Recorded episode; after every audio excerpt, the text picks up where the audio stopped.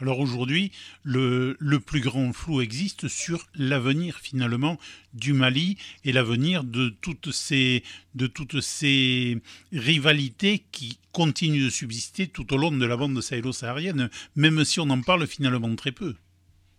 En réalité, ce qui est en train de se produire sur le territoire du Mali, mais je pense plus largement euh, dans l'espace sahélien au Sahel, c'est une profonde reconfiguration de la gouvernance. On le voit au niveau central, hein, avec cette multiplication des coups d'État qui prouve que la crise sahélienne, comme de nombreux chercheurs, euh, moi-même, mais la plupart de mes collègues également l'ont souligné, on ne peut pas réduire la crise sahélienne à une lutte antiterroriste. Et la multiplication des coups d'État dans cet espace, non seulement au Mali, mais ensuite au Tchad, puis en Guinée et enfin au Burkina Faso, prouve que euh, la crise a d'autres euh, sources euh, qui touchent à la question de la gouvernance et de l'échec patent des gouvernements qui ont été les alliés de la France pendant des années, voire des décennies, à répondre aux revendications légitimes de leur population qui ne considère plus aujourd'hui que l'élection est un mode de résolution des conflits, ni un mode d'amélioration de leurs conditions euh, d'existence.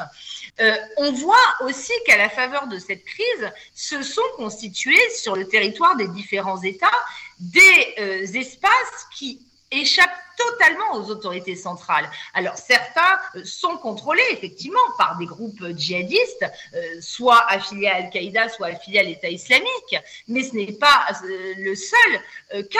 Il y a également les entités qui sont placées sous l'autorité des groupes rebelles touareg qui n'ont aucune revendication religieuse.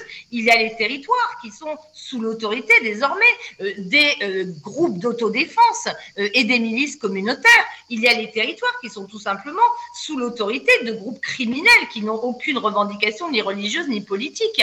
Donc c'est ça qui est en train de se euh, produire euh, dans cet espace et les reconfigurations qui vont émerger, y compris en termes d'accès à la gestion des ressources, euh, d'accès à la justice, d'accès à l'éducation, comme je le mentionnais, vont profondément se recomposer, à mon avis, dans les années à venir. Aujourd'hui, euh, avec le retrait de la France, on voit aussi qu'il y a une réorganisation, mais cette réorganisation des, pouvoirs les plus influents est mondiale avec le théâtre ukrainien, mais avec le, le conflit larvé aussi que l'on appelle Indo-Pacifique, il y a une redistribution complète. La Chine qui a pris beaucoup d'importance et qui est très présente sur le continent africain, dont on n'a pas parlé non plus. Euh, la Russie qui tente de s'implanter, les Américains qui ne sont jamais très loin parce qu'il ne faut pas laisser de place aux deux autres, et les nations plus historiques, je vais parler des nations européennes dans une acception générale, qui elles sont carrément en retrait.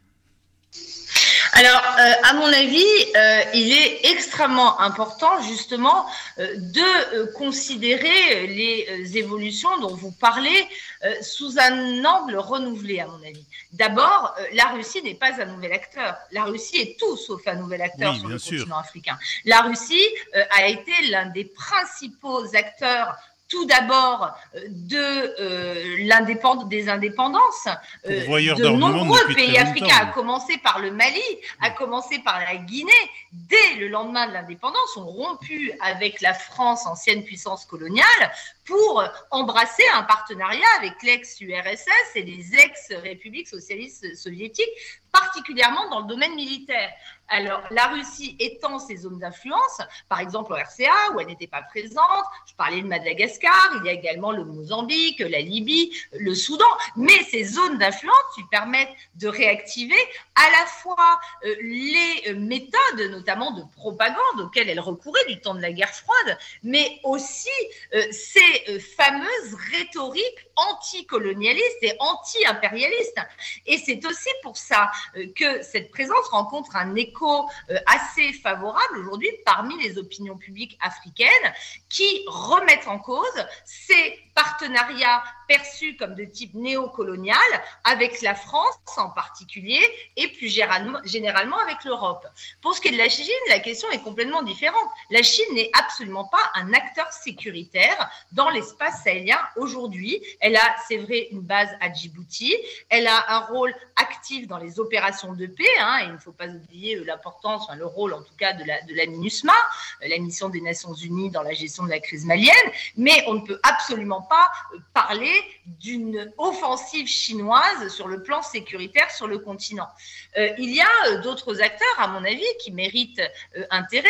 Ce sont tout d'abord des États tels que la Turquie, hein, qui renouvellent sa présence à la fois d'un point de vue économique dans le domaine des transports, etc., à travers Turkish Airways, la, construction d'aéroports, etc., mais aussi dans le domaine purement militaire, hein, avec euh, des livraisons, des achats d'armes qui, tout comme celles de la Russie, sont à la portée des États africains. Ce sont les principaux partenaires en matière euh, d'armement, en matière d'équipement, tout simplement parce que leurs euh, matériels sont beaucoup moins chers, beaucoup plus abordables pour les États africains et aussi plus adaptés au terrain que les matériel extrêmement sophistiqué qui en réalité se révèle d'une utilité limitée euh, dans les environnements comme ceux du Sahel. Vous avez évidemment d'autres acteurs qui malheureusement mettent aussi la, France en porte-à-faux dans sa politique sur le continent. Ce sont évidemment les États du Golfe, hein, euh, dont l'influence, euh, y compris informelle, a été absolument majeure dans les années 90, les années 2000, et qui explique aussi cette expansion d'un euh, islam politique euh, qui ne correspond pas à la tradition de l'islam malékite propre à la zone ouest africaine. Et, il y a là une contradiction entre les idéologies portées par certains de ces États qui sont condamnés par la France et les relations privilégiées qu'elle entretient, notamment en matière de vente d'armes, avec certains de ces États. Donc là aussi, je pense que d'une manière générale, il est essentiel de se rendre compte qu'aujourd'hui, la France se situe dans une nécessité de rester présente sur le continent, mais en acceptant que les États africains, quels qu'ils soient, sont désormais dans une dynamique d'élargissement des partenariats. Je pense que le temps des tête-à-tête, le temps des relations privilégiées euh, franco-africaines, euro-africaines, euh, a vécu et qu'aujourd'hui, euh, il y a une dynamique extrêmement forte qui pousse les États africains à jouer sur différents tableaux avec différents types de partenaires, ce qui est tout simplement la définition de la diplomatie. Je pense que la France, comme elle le fait avec tous les autres partenaires internationaux, euh, doit apprendre à s'adapter euh, aux relations euh, bilatérales ou multilatérales ou multinationales que les États africains décident de mettre en place et non pas chercher à promouvoir avant tout sa conception de ce que doit être l'État, de ce que doit être les relations internationales vécu par euh, chacun euh, de ses partenaires africains. Mais est-ce que ça n'est pas un peu une description idéale de ce que devrait être le futur, sachant que nos diplomates comme nos chefs militaires n'ont peut-être pas justement cette vision euh, tendue vers un avenir qui serait à des relations un peu mieux équilibrées? Alors, je ne dis pas, moi, je, n'ai pas de jugement normatif, hein, je ne dis pas que ce serait mieux, je dis que c'est ce qui est. Je dis qu'aujourd'hui, euh, il y a, euh, en raison de plusieurs facteurs, et je ne pense pas que le rejet de l'histoire coloniale soit le premier d'entre eux, c'est évidemment un élément, mais enfin, comment expliquer euh, l'enthousiasme qui a accueilli l'intervention française en 2013 S'il y avait un tel rejet de l'ex-puissance coloniale, je pense qu'il y a eu un très grand nombre d'erreurs stratégiques en termes de communication également qui ont été commises euh, à la fois euh, par euh, l'armée française hein, au niveau du théâtre. Je vous donnerai un exemple. Lorsque des tracts ont été largués sur le désert malien avec la photo d'un militaire français aux yeux très bleus qui scrutent le ciel, tracts qui en français indiquaient Barkhane vous protège. Ces tracts ont été traduits dans toutes les langues locales, le Fulani, le Bambara, le, le Alpoular, le Sonrail, et dans toutes ces langues, ces tracts signifient Barkhane vous surveille. Cela fait partie des grandes erreurs. Euh, sans, compter le fait que la plupart de ces populations ne sont pas forcément lettrées. Euh, mais pour celles qui le sont, ça a été problématique. Euh, il y a eu aussi cette affirmation des moyens supérieure d'un point de vue technologique euh, de euh, la France, qui consistait à dire oui, nous allons mettre l'ennemi à la portée des armées sahéliennes. La difficulté est que l'armée française elle-même n'a pas réussi euh, à, réduire cet adversaire et à le mettre à sa propre portée. il y a eu également toutes ces annonces de la part des autorités politiques essentiellement qui ont consisté à mettre en avant la création de nouvelles instances. On a créé un G5 donc une nouvelle organisation internationale. On a créé une force conjointe, on a créé une alliance pour le Sahel, on a créé un partenariat pour la paix, la sécurité, la stabilité euh, au Sahel, on a créé une coalition internationale pour le Sahel, on a créé une task force Takuba. La plupart de ces solutions ont échoué, mais reste le monstre institutionnel créé euh, pour les gérer. Donc là, euh, le résultat a été que des très fortes attentes ont été suscitées parmi les populations qui aujourd'hui ne sont pas nécessairement hostiles euh, à la France, quoi qu'on voit euh, sur les réseaux sociaux ou dans les capitales, mais qui en tout cas considère avec un très grand scepticisme son utilité et considère qu'elle a failli et qu'elle ne euh, peut plus euh, être efficace et qui donc ne voit pas pourquoi sa présence euh, se prolongerait. Donc je pense qu'il faut absolument prendre conscience de ce doute qui est en train de se doubler d'une exaspération sécuritaire étant donné les violences subies au quotidien par les populations elles-mêmes et accepter que les les opinions publiques, les États africains ne sont pas forcément manipulés de l'extérieur, comme on l'entend toujours, puisque l'idée très répandue est que ce serait uniquement la Russie qui activerait euh, un sentiment anti-français. Je ne pense pas qu'il y ait forcément un sentiment anti-français, mais un rejet de la politique étrangère et de sécurité de la France est certain et il me paraît absolument impossible de redéfinir une présence au Sahel, comme c'est le cas aujourd'hui, hein, vers le Niger, vers le Burkina Faso ou plus largement en Afrique de l'Ouest, vers les pays côtés, sans tenir compte de ces nouvelles réalités.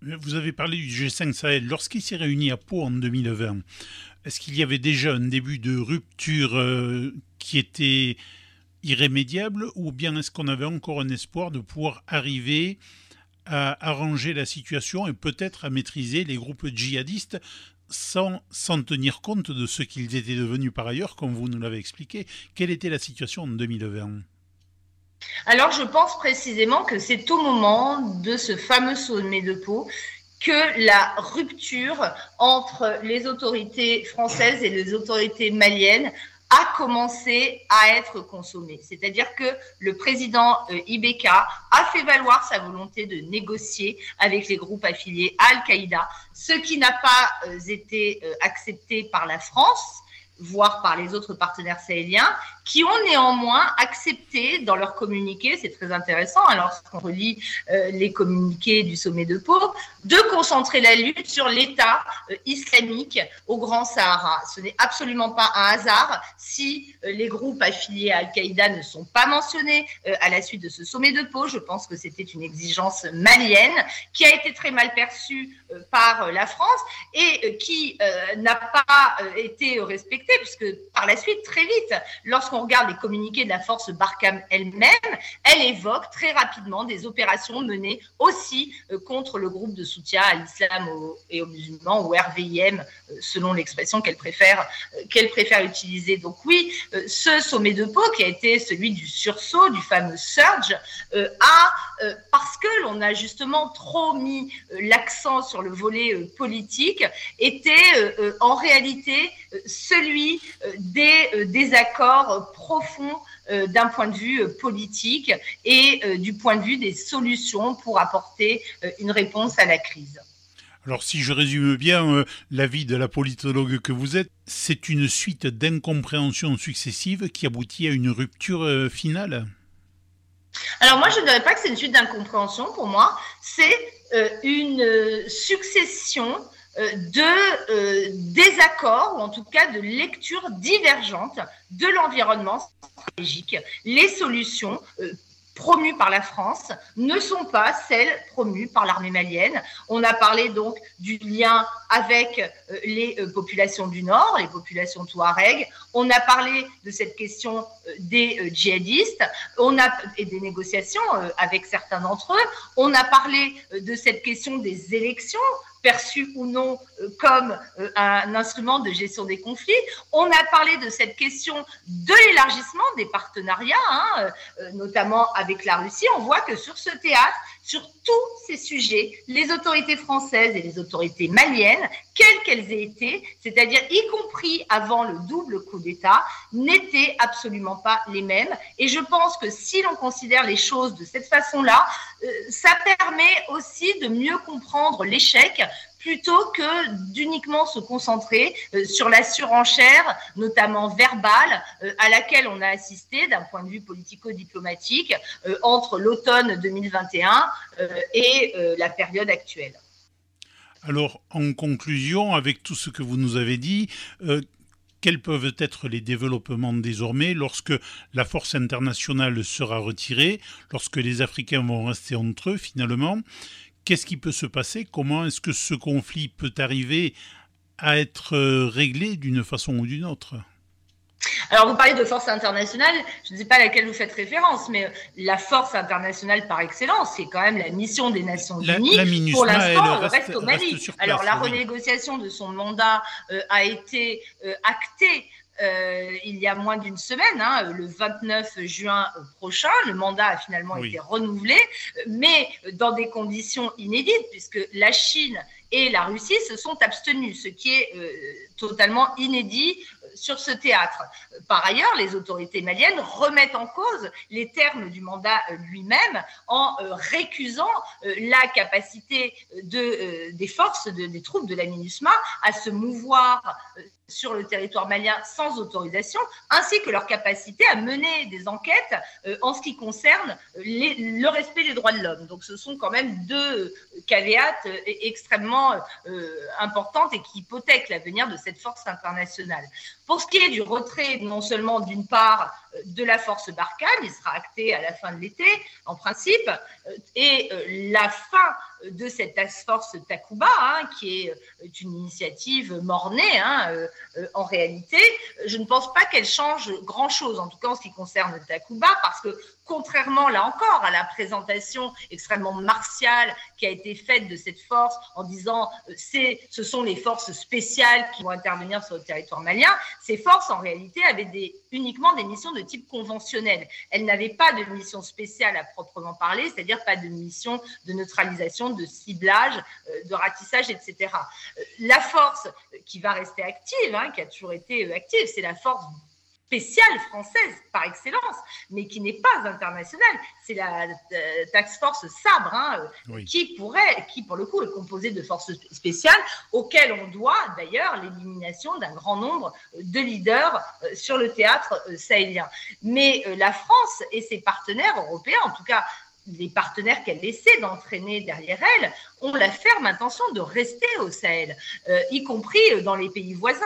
Le Niger est présenté comme un acteur privilégié, euh, mais il faudra être extrêmement attentif parce que là aussi, les opinions publiques ont développé non pas forcément une hostilité, mais en tout cas l'idée selon laquelle l'arrivée de forces internationales ne pourrait qu'aggraver la situation sécuritaire interne déjà très dégradée, étant donné l'expérience malienne. Donc il y a cette très forte réticence à, réticence à l'arrivée euh, de forces internationales qui n'est pas hostile, euh, qui n'est pas virulente comme on peut le voir au Mali, mais qui est à mon avis une tendance euh, de fond.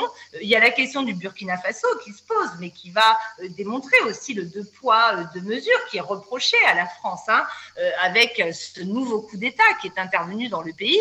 Donc est-ce que la France va pouvoir s'accommoder de putschistes au Burkina Faso comme elle l'a fait au Tchad, alors qu'elle les a refusées et récusées finalement au Mali, ça fait partie des grandes interrogations. Enfin, la question de tout le repositionnement du dispositif prépositionné euh, dans les pays euh, côtiers, notamment euh, au Sénégal et en Côte d'Ivoire, va également se poser. La question, à mon avis, n'est pas tellement de savoir si la France va quitter le Sahel et l'Afrique de l'Ouest, mais de savoir si elle va pouvoir rester en réalité. Et si oui, dans quelles conditions on est en train d'achever, et là je sors de l'Afrique, mais on est en train d'achever deux décennies finalement où on se rend compte, on parle souvent de l'Occident, je veux dire les pays industrialisés. Lorsqu'ils mènent des grandes opérations internationales de par le monde, on a eu le théâtre afghan, on a eu le théâtre syrien où les nations, les, des nations alliées sont allées, et, et maintenant on a eu l'Afrique aussi, mais ça fait deux décennies d'échecs de toutes les opérations la Libye, qui au départ était passée pour un succès, finalement n'a fait que semer le chaos en Libye, et depuis la Libye pour le continent africain, le chaos n'a fait que se répandre.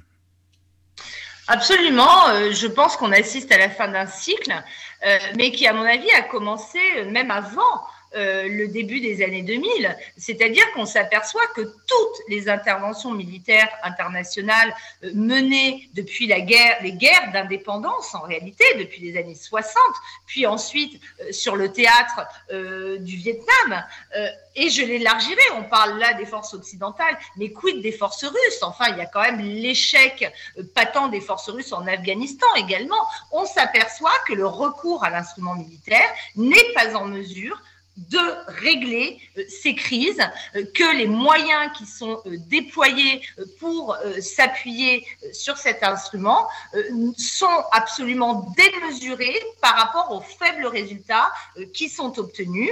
Mais je pense qu'il est également important de remettre en question les interventions civiles qui ont accompagné ces interventions militaires internationales, parce que leur succès n'est absolument pas plus visible. En réalité, là aussi, des euh, milliards et des milliards ont été investis dans des programmes de développement euh, dont euh, les résultats sont quand même là aussi extrêmement difficiles à considérer comme étant éclatants en termes de succès. Donc aujourd'hui, il y a la nécessité d'accepter de repenser les interventions internationales dans la mesure où les formats massifs, hein, avec des déploiements de troupes au sol, des programmes d'instruction, de formation des forces armées, des programmes de développement fondés sur la logique de projet défini de l'extérieur, font incontestablement partie d'un tableau particulièrement négatif en termes de résultats. Donc on est à la fin d'un cycle, mais pas à la fin d'un processus encore. Niagale Bagayo, nous arrivons au terme de cette émission. Merci d'avoir accepté encore une fois cette interview. Mais certainement que nous vous retrouverons. Il faudra faire le point des évolutions qui vont intervenir peut-être durant l'été, peut-être dans le courant de l'automne. Nous avons bien compris qu'il va falloir suivre tout cela au long cours parce que le retrait d'une force militaire ne signifie pas la fin d'un problème. Absolument. Merci beaucoup. Merci beaucoup.